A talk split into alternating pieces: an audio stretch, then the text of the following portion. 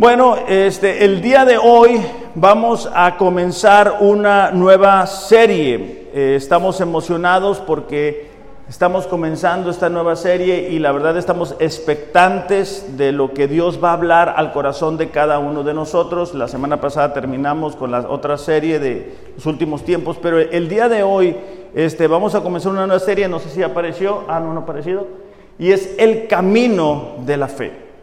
Como cristianos, cada uno de nosotros eh, fuimos salvados por gracia a través de la fe, pero Dios es un Dios de plan y de propósito. Es decir, Dios tiene un plan para cada uno de nosotros, no somos obras de la casualidad.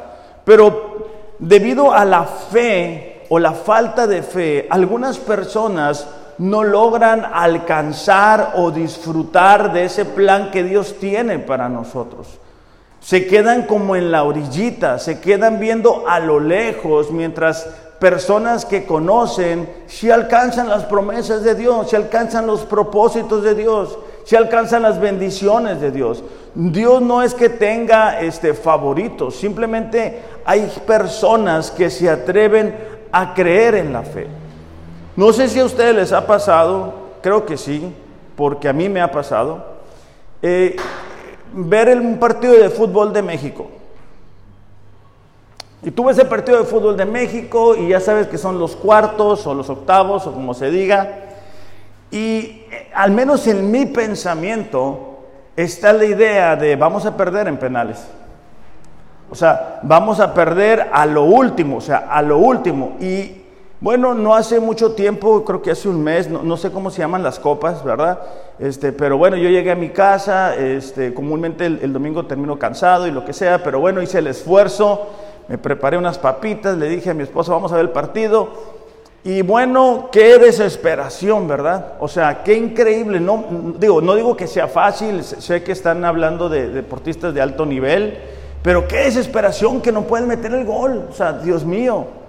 Y bueno, justo cuando ya se va a terminar el partido, ¿verdad? La de, la de siempre, un rebote, alguien le pega y gol y perdimos, ¿verdad? Entonces, es, constante. ¿Sí les ha pasado eso? O nada más me pasa en mi televisión, ¿verdad? Entonces, es desesperante, o sea, es desesperante porque ahí viene el mundial y ahí vamos y, bueno. ¿Por qué lo digo eso? Porque muchas veces cuando vivimos la vida cristiana es algo similar. No logramos entrar al plan de Dios. Estamos a, lo lejos viendo únicamente cómo pasan las oportunidades que Dios nos presenta y no logramos apropiarnos de esas promesas que Dios nos ha entregado a cada uno de nosotros. Entonces, yo no deseo que, que mi vida sea una oportunidad perdida. Yo deseo aprovechar al máximo lo que Dios me ha entregado. Yo cuando rendí mi vida a Él, yo le pedí a Dios una oportunidad. Yo le pedí una oportunidad de que Él restaurara mi vida, de que pudiera yo vivir de una manera diferente, de poder tener una familia. Y yo estoy seguro que cada uno de ustedes hizo lo mismo. O sea, en su oración, cuando rindieron su vida a Él, no le dijeron, bueno, dame cinco oportunidades por si me equivoco, no. Pero, no, o sea, dijimos, ¿sabes qué, Señor? Perdóname, ayúdame, quiero vivir de una manera diferente, te quiero conocer.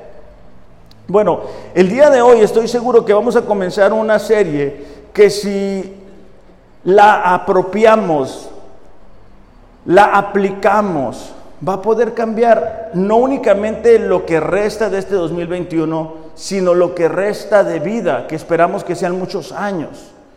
Y vamos a, tener este, como texto, texto base eh, va a ser todo el, capítulo 11 de Hebreos, nos vamos a ir desatándolo, o sea, explicándolo un versículo a la vez, pero el día de hoy, por cuestión de tiempo, solamente nos vamos a detener en el versículo 1.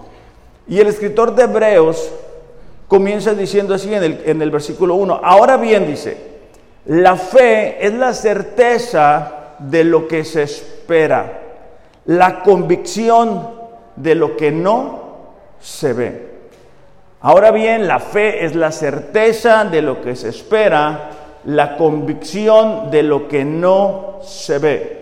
Hebreos capítulo 11, versículo 1. Les voy a dejar este, de tarea de alguna forma que nos podamos aprender este versículo, porque este versículo va a ser el ancla sobre el cual se va a sostener toda la serie. No está muy largo, no está muy difícil. Entonces, eh, el, 2020 nos mostró claramente que no podemos confiar en las circunstancias. O sea, nos mostró claramente que no podemos confiar en nuestro trabajo, no podemos confiar en nuestras capacidades, porque nadie este, previó, ¿verdad?, lo que iba a suceder. Nuestras vidas nunca van a volver a ser las mismas. Todavía, ya pasaron 18 meses y necesitamos tener cubrebocas, necesitamos guardar sana distancia. Eh, constantemente escuchamos, ¿verdad?, que otra nueva este, cepa está saliendo y que ahora vacuna de no sé qué. y bueno, esto ya no se va a acabar. Pero nosotros necesitamos desarrollar una fe fuerte en el Señor, que nuestra, nuestra forma de vivir de alguna manera sea el camino de la fe. Las personas que no conocen a Dios pudieran tener muchas razones para estar preocupados, para estar angustiados, para sentirse solos, pero no nosotros como hijos de Dios. Ahora, eh, por lo que te comentaba es de que nos vamos a detener en este versículo y lo vamos a ir desglosando poco a poco. Me gustaría comenzar diciéndote qué es la fe. La fe es la fuerte confianza y dependencia de alguien. Es la fuerte confianza y dependencia a alguien o de alguien. Cuando nosotros decimos tener fe en Dios, lo que decimos es que tenemos confianza en Dios. Lo que decimos es que podemos depender de Dios, podemos recargar nuestra vida en Él. Sabemos que es digno de confianza. Tener fe es apropiarse de las promesas de Dios, depender de la palabra de Dios. Es decir, cuando veo circunstancias difíciles, cuando veo circunstancias oscuras, cuando veo este, problemas por todos lados, información que va y viene, ¿a dónde tengo que recurrir yo como cristiano? a la palabra de Dios. Es el único libro que no cambia.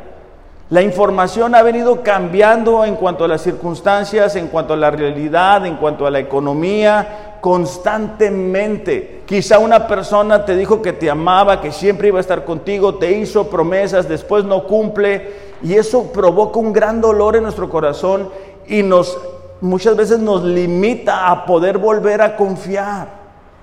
¿Cómo podemos depender de Dios? ¿Cómo podemos tener confianza en Dios?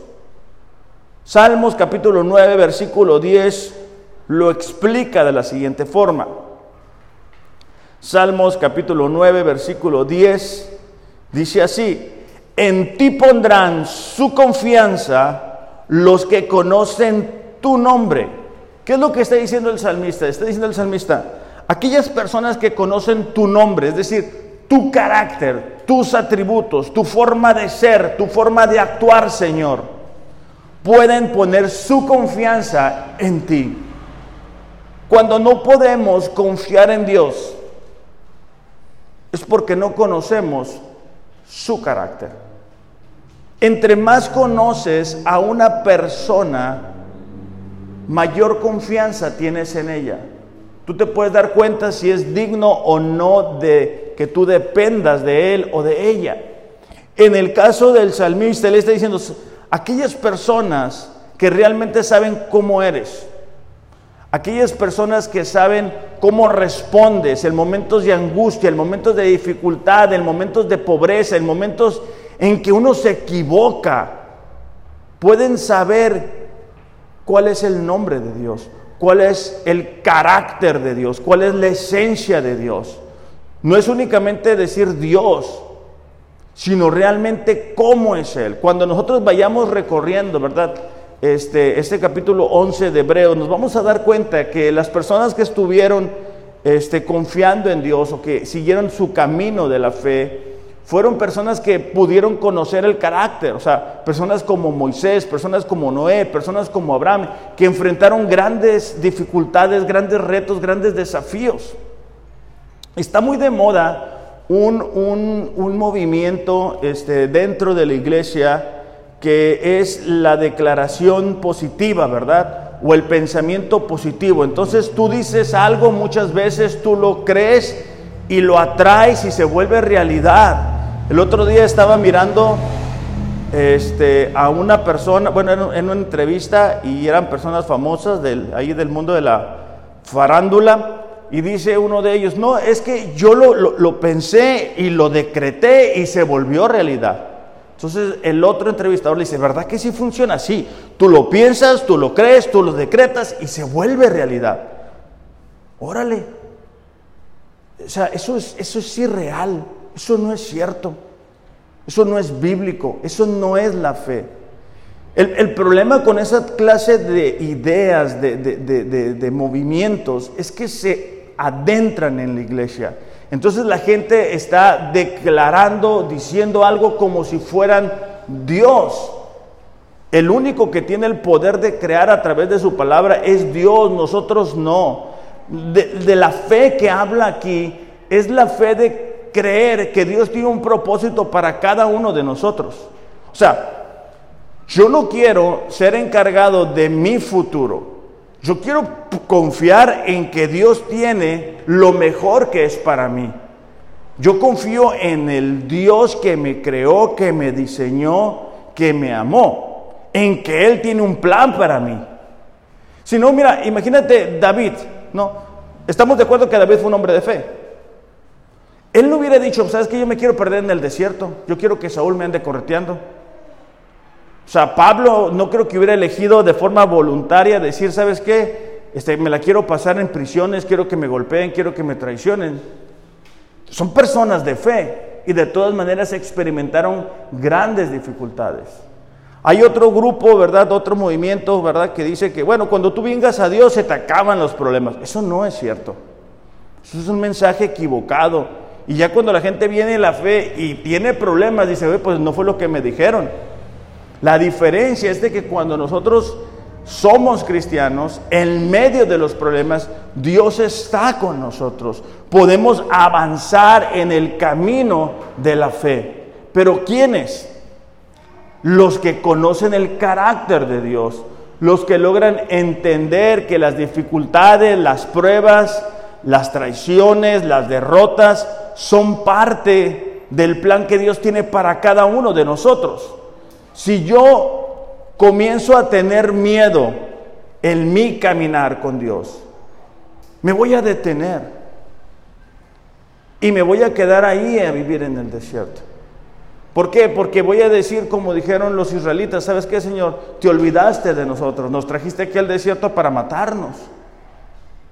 Entonces, el problema en nuestros tiempos es que hay demasiadas personas en las iglesias que no tienen fe en Dios, que no conocen el carácter de Dios, que no conocen que Dios es un Dios santo, que Dios es un Dios justo. Entonces, a mitad del camino se detienen y ese no es el plan de Dios para nosotros. Por eso el semista dice, aquellos que conocen tu carácter, aquellos que saben cómo actúas,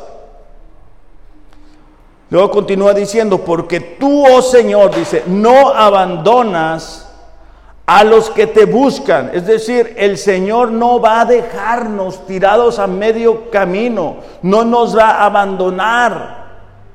El problema es de que nosotros somos los que abandonamos, empezamos a ver cómo el caminar se hace difícil, el caminar se hace angosto, el caminar se hace complicado. Entonces, ¿qué hacemos? Nos regresamos. ¿Te has dado cuenta que cuando nos falta la fe, volvemos a ser lo que antes éramos? Comenzamos a hablar como antes hablábamos. Comenzamos a dejar que las emociones nos gobiernen. Comenzamos a volver a las amistades que antes teníamos, a los hábitos, a las formas. Y ese no es el plan de Dios.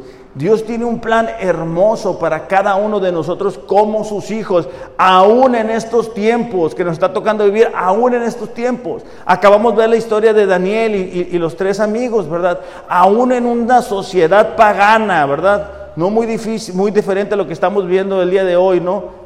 Donde había leyes en contra de la palabra de Dios, aún en ese tiempo Dios se manifestó ¿Por qué no se va a manifestar en nuestras vidas? Bueno, lo, que impide que Dios se pueda manifestar es nuestra falta de fe en Él, es nuestra falta de compromiso a su palabra. Entonces, hay una tendencia en nosotros como seres humanos a ser movido por lo físico. Es decir, a ser movido por lo que vemos. Si lo que vemos es lo que yo quiero ver, entonces tengo fe. Si lo que veo no es lo que yo quiero, entonces no tengo fe. Pero eso es un concepto totalmente errado. Porque para ver físicamente no necesitas fe. Para lo que tú necesitas fe es para creer en lo que Dios tiene en un futuro para nosotros. Por eso es que el día de hoy sembramos para lo que vamos a cosechar el día de mañana. Por eso es que el día de hoy venimos y adoramos a Dios. A lo mejor hay circunstancias, hay cosas que no nos convencen, que quisiéramos que Dios cambiara. Pero aún así adoramos a Dios. ¿Por qué? Porque tenemos fe en quién es Él. Él es bueno, Él es amor, Él tiene misericordia, Él es omnipotente, en cualquier momento puede hacer un milagro en nuestras vidas, Él es omnisciente, Él sabe todo acerca de nosotros, el pasado, el presente, el futuro. En Jeremías capítulo 17, versículo 5 en adelante, nos va a mostrar con claridad el problema que tenemos de no creer en Dios, o sea, las consecuencias de no confiar en Él. Jeremías capítulo 17, versículo 5 en adelante. ¿Me gritan ya cuando lo tengan? ¿Ya? ¿Karina ya?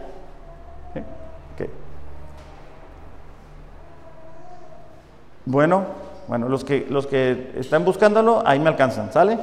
Dice, así dice el Señor, maldito el hombre que en el hombre confía y hace de la carne su fortaleza. ¿Por qué diría esto Dios? ¿Cuál es el problema en confiar en una persona? ¿Qué estaría de malo eso? Fíjate la siguiente parte, porque eso es lo que nos va a responder. Del Señor aparta su corazón. Cuando nosotros creemos que en nosotros mismos está la respuesta, yo tengo la capacidad, yo puedo salir adelante, yo tengo la manera de la riqueza, yo tengo un buen trabajo, yo tengo relaciones, yo tengo la capacidad, ya me dijo mi amigo, ya me dijo mi amigo, ya me dijo esta persona, yo sé por dónde darle. Lo que sucede es que nos apartamos de Dios. En el momento en que yo digo, bueno, yo sé que Dios dice esto, pero voy a hacer esto, voy a hacer un ajuste, ¿verdad? Voy a hacer un atajo. ¿Qué estoy haciendo? Estoy diciéndole a Dios, mira, tú dices esto en tu palabra, pero yo creo que hay una forma mejor de hacer las cosas. Entonces me aparto de Dios. lo hago a mi manera. Versículo 6 la consecuencia de no confiar en Dios, de no hacer las cosas a la manera de Dios. Será como un arbusto en lugar desolado. No verá cuando venga el bien. Habitará en pedregales en el desierto, una tierra salada y sin habitantes. No sé, yo miré este versículo y me acordé de Mexicali. O sea, arbusto desolado, no verá el bien, pedregales, desierto, tierra salada y sin habitantes. ¿Por qué? Porque se queda sin recursos. Es una persona que ha decidido hacer las cosas a su manera. Fíjate, me, llama mucho la atención en el versículo 6 cuando dice, no verá, dice, cuando venga el bien. Hay veces que estamos enfrentando un desafío para nuestra fe y ya sentimos que no tenemos fuerzas. Y ya queremos, ya tenemos aquí la toalla para tirarla. Y en eso Dios responde. Y decimos, qué bueno que no tiramos la toalla. Qué bueno que no dejamos de orar. Qué bueno que no dejamos de venir. Qué bueno que no dejamos de confiar. Cuando una persona se aparta de Dios y comienza a confiar en, en su persona o en alguien más, se aparte de Dios, viene el bien y le pasa de noche. ¿Por qué? Porque está esperando la respuesta no de Dios, está esperando la respuesta en la persona, en sus fuerzas. Y nosotros somos personas limitadas, somos personas que quedamos mal. Versículo 7, bendito es el hombre que confía en el Señor, cuya confianza es el Señor, es decir, cuya dependencia yo, mi vida depende de Dios. Será como un árbol plantado junto al agua que extiende sus raíces junto a la corriente. No temerá cuando venga el calor y sus hojas estarán verdes.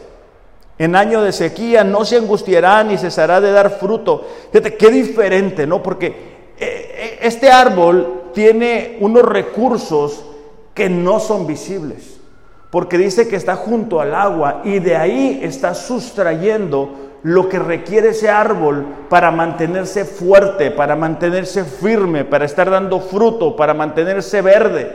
Por eso es que pones a dos personas en el mismo lugar y una persona puede reaccionar de una forma y la otra de otra. ¿Por qué? Porque alguien está confiando en Dios, son las mismas circunstancias. Han pasado lo mismo, pero su reacción es muy diferente. ¿Por qué? Porque alguien confía en Dios y otra persona no. Por eso es que Pablo, aún estando en prisión, podía seguir dando fruto. ¿Por qué? Porque su confianza estaba en el Señor. Cuando nosotros como cristianos no estamos dando fruto, no nos mantenemos fuertes, no nos mantenemos firmes, no nos mantenemos en la brecha, en medio de la dificultad, es porque no estamos confiando en Dios. Y son en esos momentos en los cuales nosotros podemos avanzar en el camino de la fe. Son en esos momentos en los que un amigo o, personas cercanas avanzan en el camino de la fe y nosotros nos quedamos detenidos. Y tú puedes decir, bueno, pero es que conocimos a Dios juntos. Pues sí, pero uno de los dos ha aceptado el reto de confiar en Dios y la otra persona no. Entonces tú miras que avanza y avanza y no los alcanzas. e intentamos hacerlo a nuestra manera, con nuestra fuerza. Entonces, Jeremías está diciendo, ¿sabes qué? Esta persona no se va a angustiar cuando venga el las cosas difíciles, no se angustia cuando vienen los problemas. ¿Por qué? Porque está dependiendo de Dios, está teniendo su confianza en Dios no en las personas, no en lo que dicen los noticieros, no en lo que dice Facebook, no en lo que dicen las demás personas, sino en lo que Dios ha dicho. Dice, más engañoso que todo es el corazón y sin remedio. ¿Quién, dice, lo comprenderá? ¿Por qué, ¿Por qué es engañoso el corazón? Bueno, porque el corazón nos va a decir mentiras el corazón nos puede decir, ¿sabes qué? Estás solo, estás sola.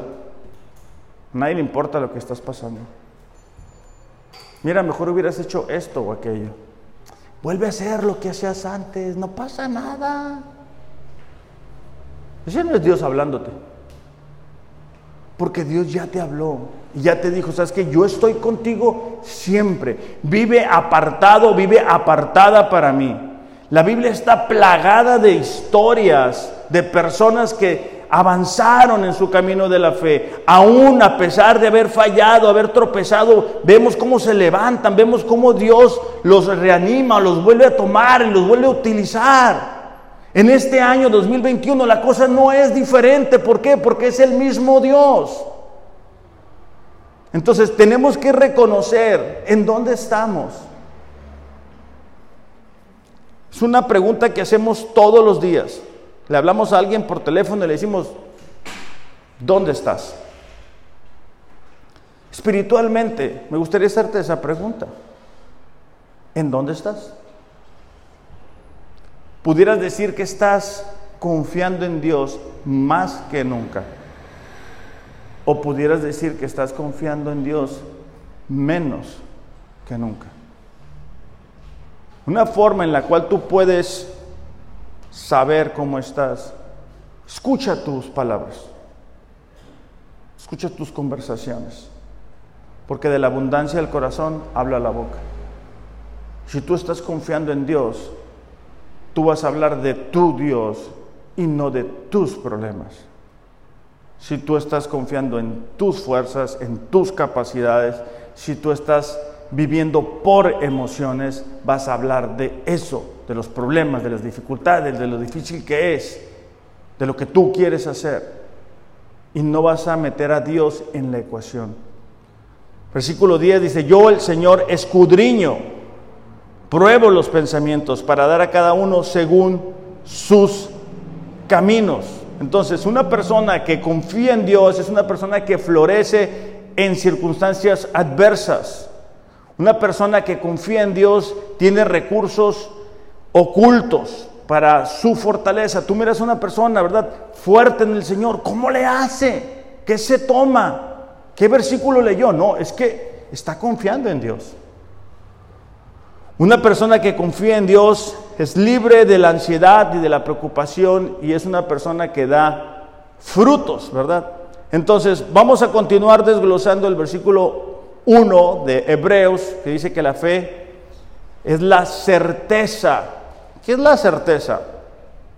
La certeza es la plena seguridad, es la sustancia, es la evidencia, es la garantía, es considerar algo como verdadero o seguro, como algo que va a ser posible. Es decir, cuando yo tengo fe en Dios, yo tengo la plena seguridad, yo tengo la evidencia, yo tengo la garantía, yo tengo algo que es seguro, que es como Dios es. En el Evangelio de Mateo, en el capítulo 9, versículo 27, nos encontramos una historia que creo que nos va a ayudar a aclarar este concepto. Mateo capítulo 9, versículo 27, es el primero de los evangelios, dice así, ¿ya, lo tenemos? Mateo capítulo 9, versículo 27. Dice, ¿ya? Gracias. Dice, al irse Jesús de allí, dos ciegos lo siguieron. ¿Cuántos ciegos le siguieron? Dos gritándole, ten compasión de nosotros, hijo de David. Cuando entró en la casa, se le acercaron los ciegos y él les preguntó, ¿creen que puedo sanarlos? Qué interesante, porque imagínate la angustia de estos dos ciegos yendo hacia Jesús a tientas no sabemos, ¿verdad?, de, dónde venían y cómo le hicieron para trasladarse hasta esa casa, pero están tan cerca de Jesús, están tan cerca de su respuesta, están tan cerca de su milagro. Pero Jesús les hace una pregunta que va a desafiarlos, que va a retarlos y que espero que también lo haga con nosotros. Jesús pregunta, ¿creen que puedo sanarlos? Es decir, Jesús estaba preguntando, ¿creen que puedo alterar su realidad? ¿Creen que puedo hacer algo en sus vidas? ¿Qué contestarías tú si Jesús te dijera eso el día de hoy? O sea, ¿crees que puedo sanarte? ¿Crees que puedo sanar tus heridas, las heridas de tu alma? ¿Crees que puedo ayudarte? ¿Crees que puedo bendecirte? ¿Crees que puedo guiarte? ¿Crees que puedo enseñarte a vivir la vida? ¿Crees que puedo darte recursos que tú no conoces? ¿Crees que puedo abrir las puertas de los cielos sobre tu vida y tu familia? ¿Crees que te puedo restaurar? ¿Qué le contestaríamos nosotros? Porque la respuesta a esa pregunta es lo que cambia nuestra actitud. Las circunstancias que podamos experimentar quizá no sean las óptimas, quizá no sea lo que nosotros quisiéramos, pero la respuesta a esta pregunta, le dice, ¿sabes qué? Yo creo que Dios me puede ayudar. No sé en qué momento lo va a hacer, no sé en qué forma va a abrir las puertas, pero yo creo que Él lo puede hacer. Fíjate la respuesta de ellos. Sí, Señor, le respondieron. Entonces, fue cuando creyeron. Entonces le tocó los ojos y les dijo, se hará con ustedes conforme a su fe. Tómala. O sea, volvemos a lo mismo, volvemos a aplicarlo a nosotros. Imagínate que Dios te diga, ¿sabes qué? Nefi, te voy a dar conforme a tu fe. ¿Sabes qué, Saúl? Yo te voy a dar lo que tú crees que te voy a dar. Eduardo, yo te voy a dar lo que tú crees que te voy a dar. ¿Qué recibiríamos? ¿Qué recibiríamos? Esperamos que puras bendiciones. Y es ahí la importancia de, conocer a Dios. De decir, ¿sabes qué? Híjole, yo, yo no sé cómo le va a ser Dios. Yo no, no, entiendo por qué estoy viviendo lo que estoy viviendo. Hay cosas que no entendemos, por qué Dios no actúa, no cambia a una persona, no la, no la mueve de nuestras vidas. No entiendes muchas veces por qué la gente a tu alrededor te ha lastimado y te, y, y te, te duele. Yo he sentido eso. Yo he sentido que personas a mi alrededor me han lastimado y me han herido. Y yo digo, Dios, ¿por qué lo permites? No sé, hay cosas que no, no vamos a comprender, pero si logramos conocer a Dios, vamos a avanzar en nuestro camino de la fe. Imagínate David, ¿no? Que dice, no, yo no sé por qué Saúl me está correteando, entonces me voy a detener. No, David siguió confiando y confiando y confiando. Dijimos que la fe es la certeza, pero de lo que se espera. Esta palabra espera es esperanza, es confiar, es aguardar. Y hay una expresión que me gustó mucho en el original que es suspirar. Y yo me acuerdo cuando este, había escuchado de Mariel, mi esposa, en ese tiempo no la conocía, ya sabemos la historia, ¿verdad? Que solamente nos conocíamos como en los viejos tiempos por carta. Ah, no se sabe la historia, no, luego la voy a contar. Este, solamente la conocía por carta y yo suspiraba. Y espero que ella también, por, por, conocerla, por platicar con ella. Este lunes pasado, ¿sí, verdad? Cumplimos ocho años de casados. A mí se me pasó volando el tiempo. O sea, se me hizo muy rápido. Entonces, cuando nosotros estamos esperando en Dios, nosotros estamos confiando, nosotros estamos aguardando, nosotros estamos suspirando, ¿en, qué momento Dios va a intervenir? Nosotros no nos estamos comiendo las uñas. Nosotros no necesitamos decirle a Facebook, ay, me siento así, ta, ta, ta, ¿verdad? Preocupado todo ese show.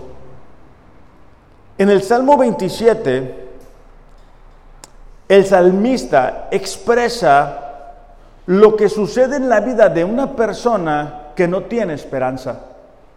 El otro día estaba mirando a una persona que dijo algo que me llamó la atención y dijo, ¿sabes qué? La, gente no, no, se, no se suicida por su realidad. La gente toma ese paso porque pierde la esperanza. Es decir, considerar que algo a futuro va a mejorar. Y para nosotros como cristianos no es muy diferente. Nosotros no tiramos la toalla por la realidad, tiramos la toalla porque pensamos, ¿sabes qué? Esto no se va a cambiar. O sea, mi matrimonio nunca va a mejorar, mi relación con mis hijos no van a cambiar, la situación económica nunca va a mejorar, mi vida espiritual no va a mejorar. Dios nunca me va a contestar. Cuando empezamos a pensar eso, estamos que matando la esperanza. Salmos 27, 13 dice, hubiera yo desmayado si no hubiera creído que había de ver la bondad del Señor en la tierra de los vivientes, es decir, aquí. El salmista está diciendo, ¿sabes qué? Yo me hubiera desmayado, yo me hubiera caído, no hubiera podido más si no hubiera creído, si no hubiera tenido la esperanza de que iba a ver la bondad de Dios. Versículo 14 dice, espera al Señor, esfuérzate, aliéntese tu corazón. Sí dice, espera al Señor. Entonces, esperar muchas veces para nosotros no es la especialidad, ¿verdad? Estamos viendo un tiempo que es muy rápido, todo es muy rápido, y, que Dios nos ponga una pausa a nuestros planes, a nuestros propósitos, es lo que prueba nuestra fe. Por eso es que dice, la fe es la certeza de lo que se espera. Podemos esperar toda la vida y no sucede nada.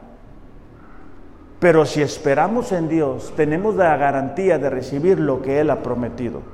Hay gente que dice, no, estoy esperando en Dios, pero no están haciendo nada. O sea, no están orando, no están leyendo la palabra, no están siendo parte de lo de la iglesia. Están esperando, pero no están esperando en Dios. Eso es muy diferente. O sea, no es esperar sin hacer nada, es estar esperando en Dios, es estar confiando en que Dios va a hacer algo. Eso es tener la fe. Isaías 64:4 dice así, dice que los voy a esperar, ¿verdad? Voy a aplicar lo que aquí acabo de leer. Isaías 64, 4.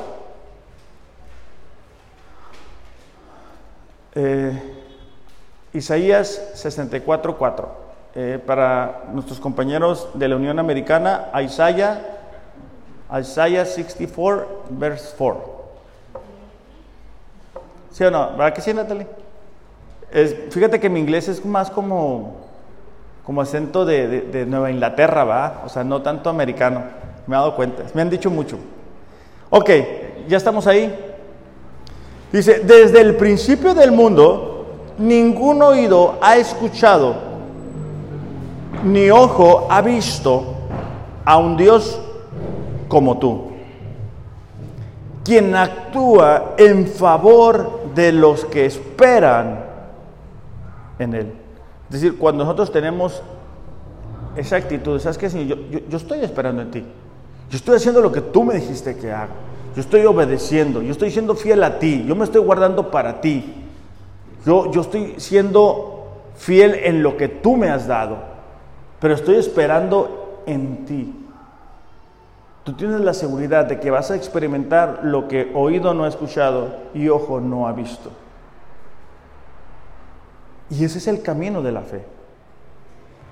Ahora continúa diciendo, ¿verdad? La fe es la certeza de lo que se espera, la convicción de lo que no se ve. Esa palabra convicción es la evidencia que hace que uno esté completamente de acuerdo y reconozca la validez o verdad en algo. Lo voy a repetir. Evidencia que hace que uno esté completamente de acuerdo y reconozca la verdad o la validez de algo. Cuando nosotros nos apropiamos de esta palabra,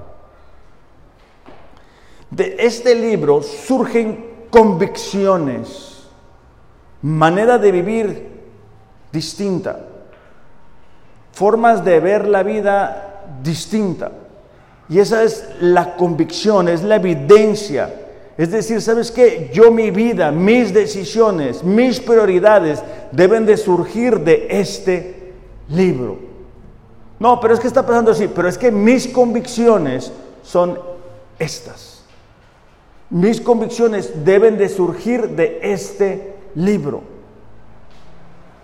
La manera en que yo dirijo mi familia, ¿qué es? Es una convicción. Es una creencia que debe de salir de aquí. La manera en que utilizo el dinero, ¿de dónde debe de salir? De lo que dice este libro. Entonces, para poder tener fe necesitamos tener convicciones. ¿Por qué? Porque los ojos físicos son engañosos. Leíamos hace rato, ¿verdad? Jeremías. El corazón es engañoso. El corazón te va a decir cosas que, que van contrarias a la fe. En Romanos capítulo 8, versículo 35, Romanos capítulo 8, versículo 35, dice así,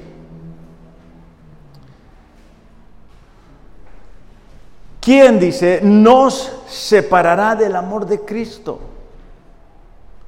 Ahora, entre paréntesis, esta carta Pablo le escribe, entonces Pablo ya sabemos la historia de su vida, ha estado experimentando traiciones, dolor, prisiones y todo. A pesar de todo eso, a pesar de las traiciones, a pesar del aguijón en la carne, él dice, ¿sabes qué? No hay nadie, no hay nada que nos pueda separar del amor de Cristo. ¿Qué es eso? Es una convicción, no es algo que él estaba mirando, o sea, no es como que estaba mirando la, la celda y mira nomás qué chulada ah, qué bonito es Dios. No, ¿verdad? Era una convicción que surgía en un corazón apasionado. Dice, tribulación, angustia, persecución, hambre, desnudez, peligro o espada. O sea, Pablo estaba diciendo, yo he pasado por tribulación, yo he pasado por angustia, persecución, hambre, desnudez, peligro, espada. Yo he pasado por todo eso. Pablo no estaba escribiendo desde la teoría, Pablo estaba escribiendo desde su experiencia. Y él dice con toda autoridad, ¿sabes qué? Nada de eso te puede separar del amor de Cristo. Eso es una convicción. Porque estás seguro o estás segura. Versículo 36. Tal como está escrito, por causa tuya somos puestos a muerte todo el día. Somos considerados como ovejas para el matadero. Pablo no estaba negando su realidad. Pablo le decía, ¿sabes qué? Bueno, por causa tuya somos puestos así. Pero de todas formas, yo estoy convencido de que no hay nada que me separe. Pero en todas estas cosas, versículo 37, somos más que vencedores por medio de aquel que nos amó. Porque estoy, otra vez ahí va para donde mismo, estoy convencido de que ni la muerte, ni la vida, ángeles, principados, lo presente, lo porvenir, ni los poderes, alto, profundo, ni ninguna otra cosa creada nos podrá separar del amor de Dios que es en Cristo Señor, nuestro Señor. ¿Qué está diciendo Pablo? Pablo dice, yo estoy seguro. En el camino de la fe, que tú tengas convicciones firmes es lo que te permite avanzar. Porque cuando no hay convicción, no hay seguridad, no está anclada tu vida, y ¿sabes qué? Lo primero en mi vida es Dios, lo más importante es lo que Dios dice. Mi matrimonio va a ser dirigido por lo que Dios me dice que debe de ser. La forma en que educo a mis hijos va a ser la forma en que Dios me ha dicho que debe de ser. Cuando no tenemos eso, entonces no tenemos fe. No te engañes. Lo vamos a mirar en las siguientes semanas, pero nos vamos a dar cuenta que una fe que no tiene acciones es una fe que no existe. Entonces, lo más importante no es, bueno, yo creo, bueno, yo pienso, yo siento. Eso no es lo más importante. Es importante, claro que sí, como tú te sientes es importante. ¿Por qué? Porque hay que atender eso, pero no es lo más importante. Ahora, ¿qué pasa ¿Qué pasa cuando no tenemos fe? O sea, ¿qué pasa cuando decido, bueno, no voy a caminar por fe? Me quedaré así como flotando, ¿verdad? Como no pasa nada aquí. No, no pasa eso. Lo que sucede cuando no tenemos fe es que surge en nuestro corazón incredulidad. Apunta eso porque eso es muy importante. Incredulidad. Esa es la característica de no confiar, no descansar, no depender de Dios. Cuando alguien es incrédulo, no confía en Dios, no depende de Dios, no descansa en el Señor. Todo el tiempo está ¿verdad? craneando cómo solucionar los problemas. Hebreos 3:12 Hebreos capítulo 3, versículo 12, dice así. Hebreos capítulo 3, versículo 12. Por cierto, las personas que nos acompañan, ¿verdad? que nos ven por las redes, les invitamos a tener su Biblia en físico. Nosotros creemos como iglesia que la tecnología es una bendición, pero creemos que lo mejor es tener una Biblia en físico y estarla subrayando, marcando y volviendo a marcar, ¿verdad? Entonces, versículo 2 dice, tengan cuidado, no sea que algunos de ustedes, perdón, tengan cuidado, dice, hermanos, está hablando cristianos, no sé que en algunos de ustedes haya un corazón malo de incredulidad para apartarse del Dios vivo. Otra vez, volvemos al mismo punto. Cuando alguien no cree en Dios, lo que termina sucediendo es que se aparta de Dios. Eso es el resultado de la incredulidad, la falta de confianza en Dios. Versículo 19. Vemos pues que no pudieron entrar. Está hablando del pueblo de Israel en el versículo 19. Vemos pues que no pudieron entrar a causa de su incredulidad. O sea, este pueblo estaba para entrar a la, a la tierra prometida, pero no pudieron entrar no por los enemigos, no por el camino, no por la dificultad, no por Faraón, por ellos, por la incredulidad, por la falta de confianza en Dios, porque parecía que iban a llegar, pero se quedaban en la orillita. Y por eso te daba el ejemplo. Por eso te daba el ejemplo del partido de fútbol, ¿verdad? Porque parece que sí, Parece que ese es nuestro año. Todavía puedo recordar cuando le ganamos a Alemania. Hombre, yo cuando ganamos Alemania dije, no, ya. Me acuerdo que me fui a comprar este, esas, ¿cómo se llaman las camisas? De México. No importó lo que costaba una para mí, una para Mariel, una para la niña. Y yo sorpresa, ¿verdad? Volvimos a perder. Entonces, en la vida cristiana no debe pasarnos eso.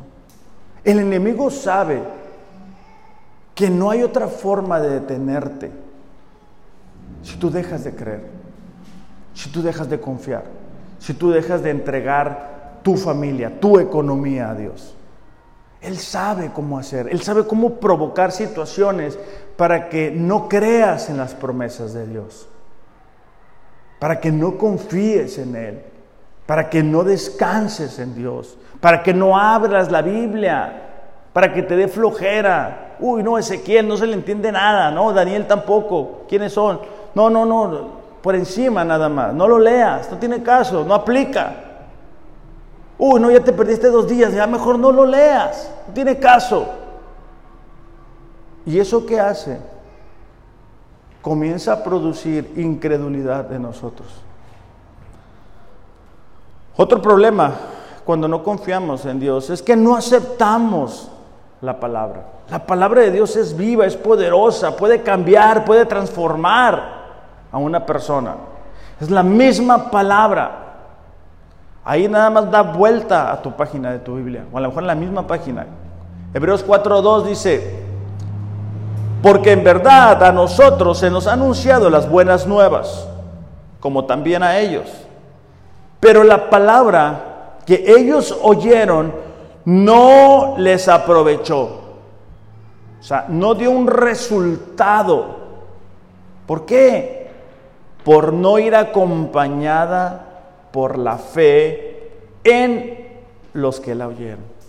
O sea, la palabra estaba, las promesas estaban. Es el mismo Dios. Pero hay gente que no les aprovecha porque no tienen fe. Entonces tú les haces una gran promesa y no se apropian de ella. No, no la toman. Entonces, pues bueno, Dios nos puede prometer una y mil cosas, pero si nosotros decidimos, ¿verdad? No creer, decidimos no confiar, Decimos, no, yo lo voy a hacer a mi manera, no pasa nada. Eso es un, es un atajo el que estoy tomando únicamente, ¿verdad? Pero, pero ya para la otra, ya, ya para la otra. Eso es una mentira.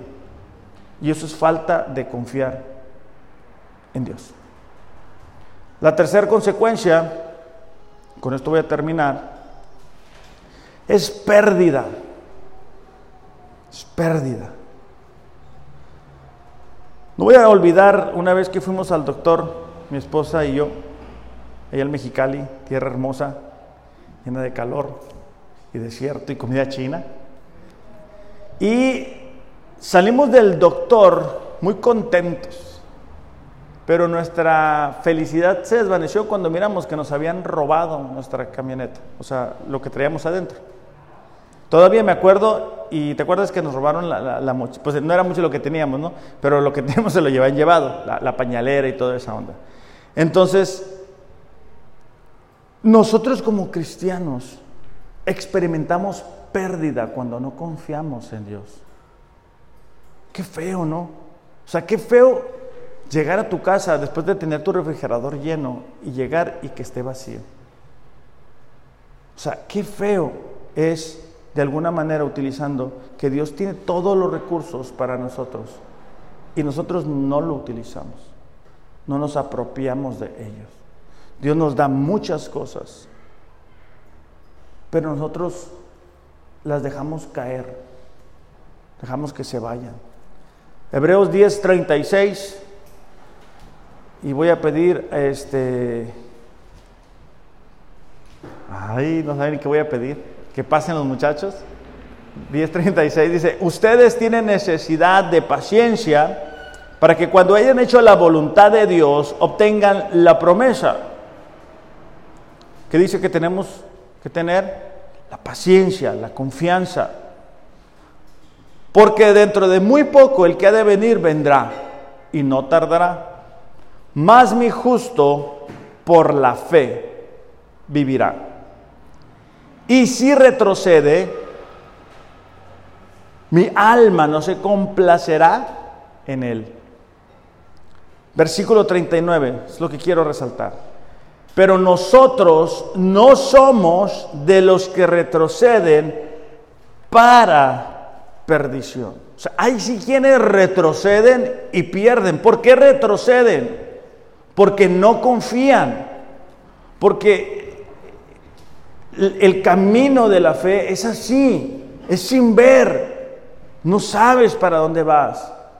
No sabes hacia dónde Dios te va a llevar. Yo, por ejemplo, en mi caso, no hubiera sabido que iba a venirme a, Rosarito. El, el, problema que muchas veces es que nosotros queremos saber la respuesta. ¿Cómo lo va a hacer Dios? Ah, bueno, entonces yo pienso que Dios va a entrar por esa puerta. Entonces yo estoy así, todo el tiempo esperando. Y como las cosas no son como yo quiero, entonces me comienzo a desesperar. Pero, pero Dios no nos llama a adivinar cómo lo va a hacer solamente a creer que Él lo va a hacer. ¿Por qué? Porque yo confío en su carácter. O sea, es importante para nosotros en esta mañana que podamos entender esto. La manera en que vamos a avanzar en el camino de la fe es conociendo a Dios. O sea, puede ser que tus circunstancias no sean muy alentadoras. A lo mejor el día de hoy no sientes mucha pasión por Dios. A lo mejor te sientes mal porque mientras hemos, estado hablando del mensaje, Dios ha estado diciéndote estás mal en esto, mira aquello, ah, mira esto. Pero, pero hoy es una oportunidad que tú tienes para retomar el camino de la fe. Porque esto no es de carreritas, o sea, no es saber quién llega primero. Cada uno tiene un camino que recorrer. Cada uno tiene un plan y un propósito diferente. Cada uno es amado por Dios. Cada uno de nosotros tiene que tomar una decisión. Tienes que tomar la decisión de decir, ¿sabes qué, Señor? Yo voy a confiar en ti. Y me gustaría que que los muchachos nos despidieran con una canción. Pero antes de eso, este, me gustaría hacer una oración y ya después que ellos se queden aquí y se encarguen de despedirnos, ¿por qué no cerramos nuestros ojos únicamente para no distraernos?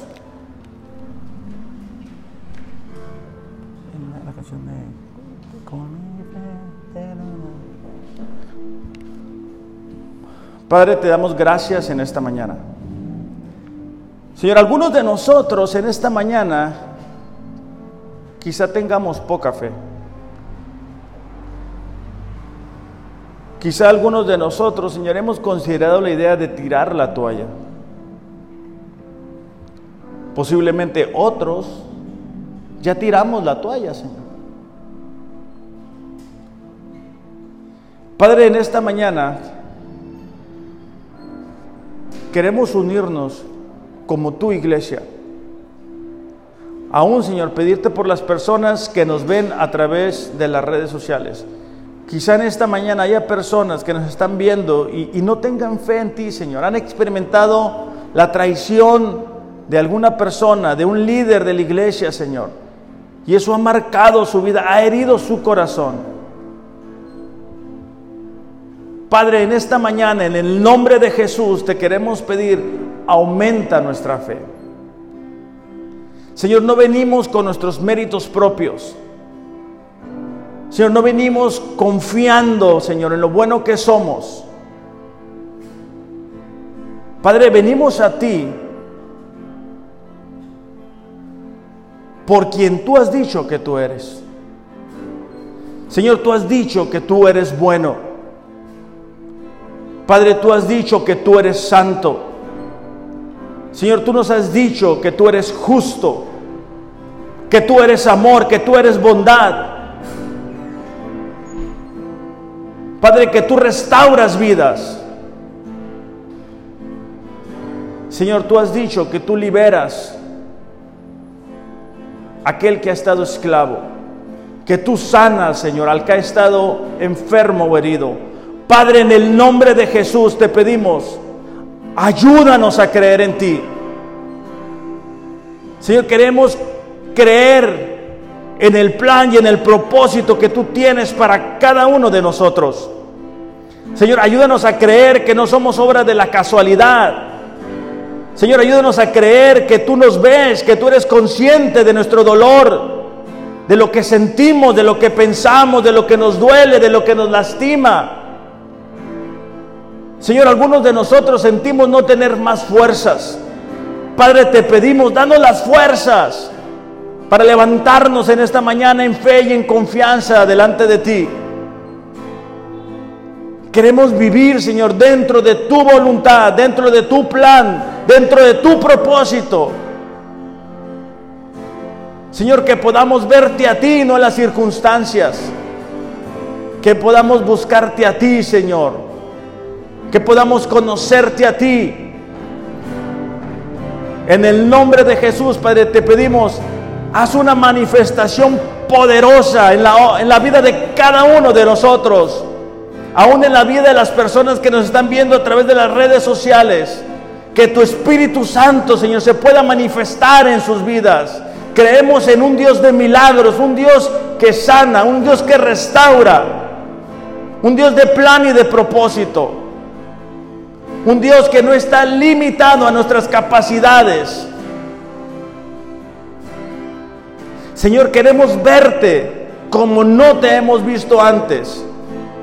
Queremos experimentar de ti como no lo hemos hecho antes. Abre las puertas, Señor, sobre nosotros. Queremos conocerte íntimamente. En el nombre de Jesús te lo pedimos, Señor. Amén.